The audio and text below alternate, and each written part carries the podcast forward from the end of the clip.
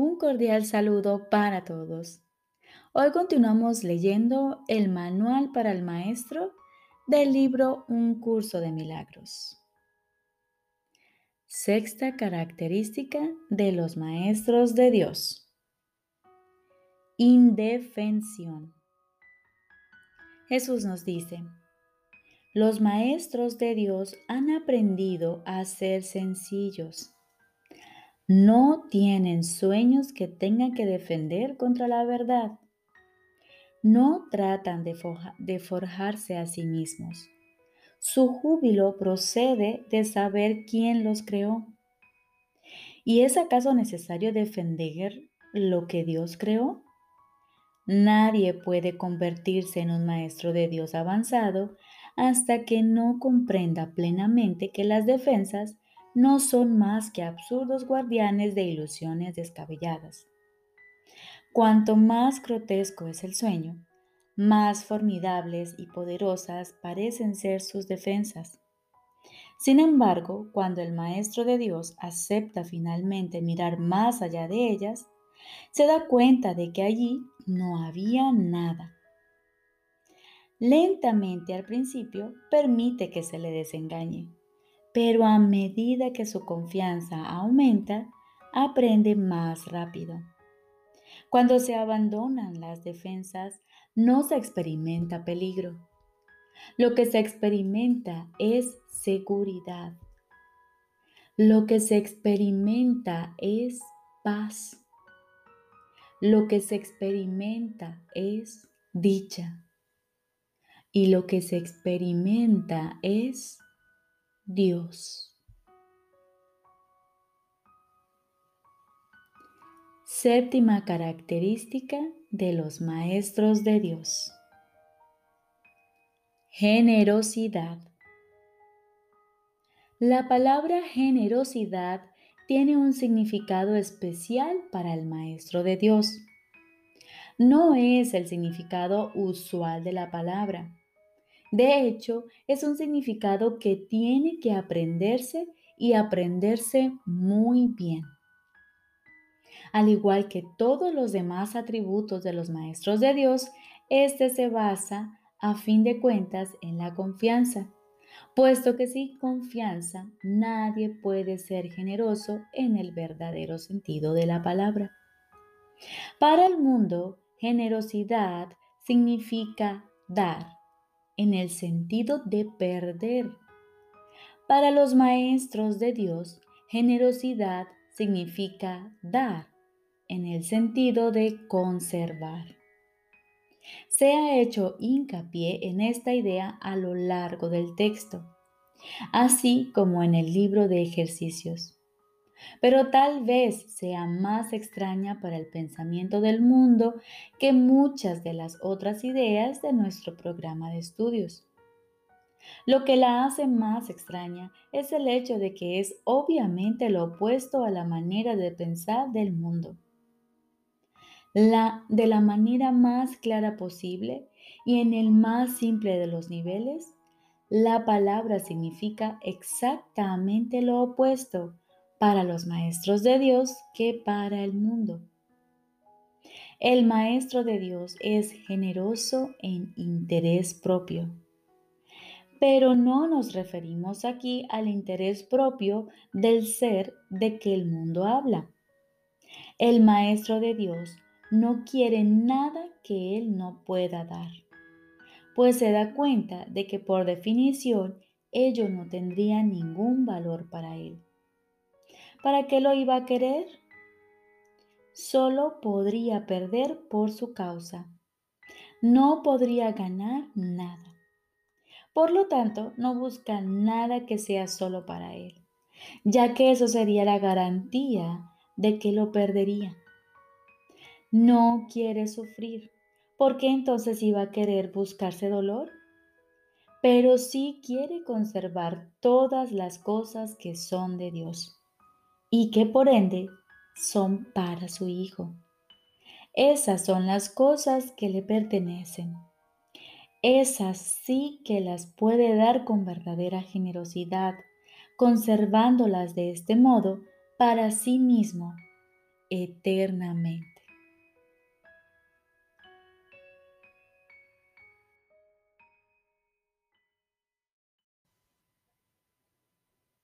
Ahora continuamos con el libro de ejercicios. Cuarto tema especial. ¿Qué es el pecado? El pecado es demencia. Es lo que hace que la mente pierda su cordura y trate de que las ilusiones ocupen el lugar de la verdad. Y al estar loca, la mente ve ilusiones donde la verdad debería estar y donde realmente está. El pecado dotó al cuerpo con ojos, pues ¿qué iban a querer contemplar los que están libres de pecado? ¿Para qué iban a querer la vista, el sonido o el tacto? ¿Qué iban a querer oír o intentar asir? ¿Qué necesidad iban a tener de los sentidos? Usar los sentidos es no saber. Y la verdad solo se compone de conocimiento y de nada más. El cuerpo es el instrumento que la mente fabricó en su afán por engañarse a sí misma. Su propósito es luchar, mas el objetivo por el que lucha puede cambiar.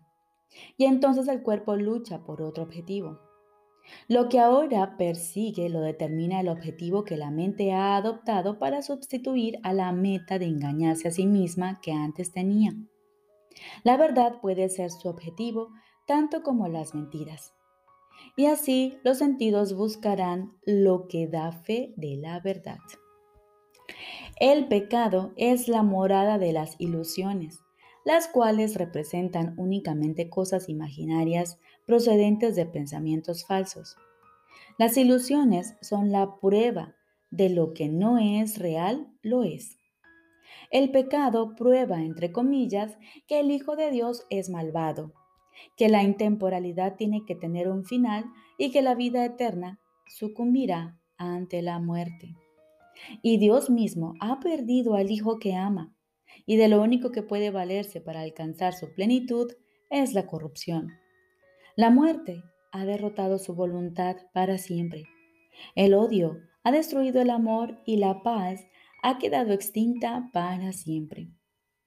Los sueños de un loco son pavorosos y el pecado parece ser ciertamente aterrador. Sin embargo, lo que el pecado percibe no es más que un juego de niños. El Hijo de Dios puede jugar a haberse convertido en un cuerpo que es presa de la maldad y de la culpabilidad y a que su corta vida acaba en la muerte. Mientras tanto, su padre ha seguido derramando su luz sobre él y amándolo con un amor eterno que sus pretensiones no pueden alterar en absoluto. ¿Hasta cuándo, Hijo de Dios, vas a seguir jugando el juego del pecado? ¿No es hora ya de abandonar esos juegos peligrosos? ¿Cuándo vas a estar listo para regresar a tu hogar? Hoy quizá el pecado no existe. La creación no ha cambiado. ¿Deseas aún seguir demorando tu regreso al cielo? ¿Hasta cuándo, Santo Hijo de Dios, vas a seguir demorándote? ¿Hasta cuándo?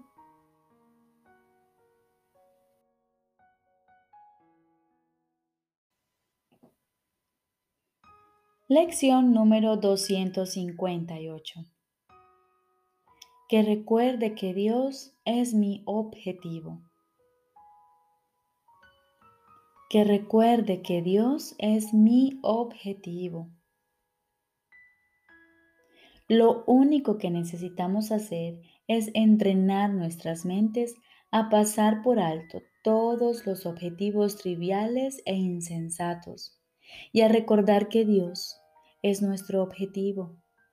Su recuerdo se encuentra oculto en nuestras mentes, eclipsado tan solo por nuestras absurdas e insignificantes metas, que no nos deparan nada y que ni siquiera existen.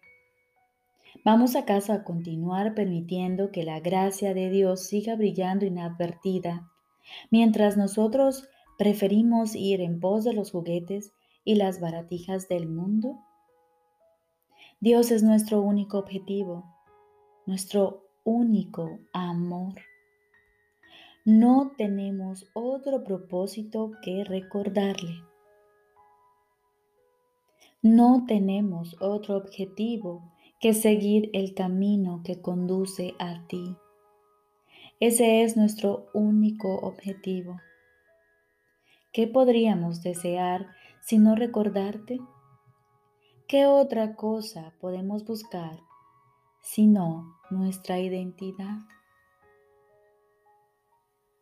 Y ahora aguardamos nuevamente en silencio. Acallamos nuestra mente. Aquietamos nuestros pensamientos y nos disponemos a escuchar la voz de nuestro Padre. Estoy seguro de que Él te hablará y de que tú le oirás.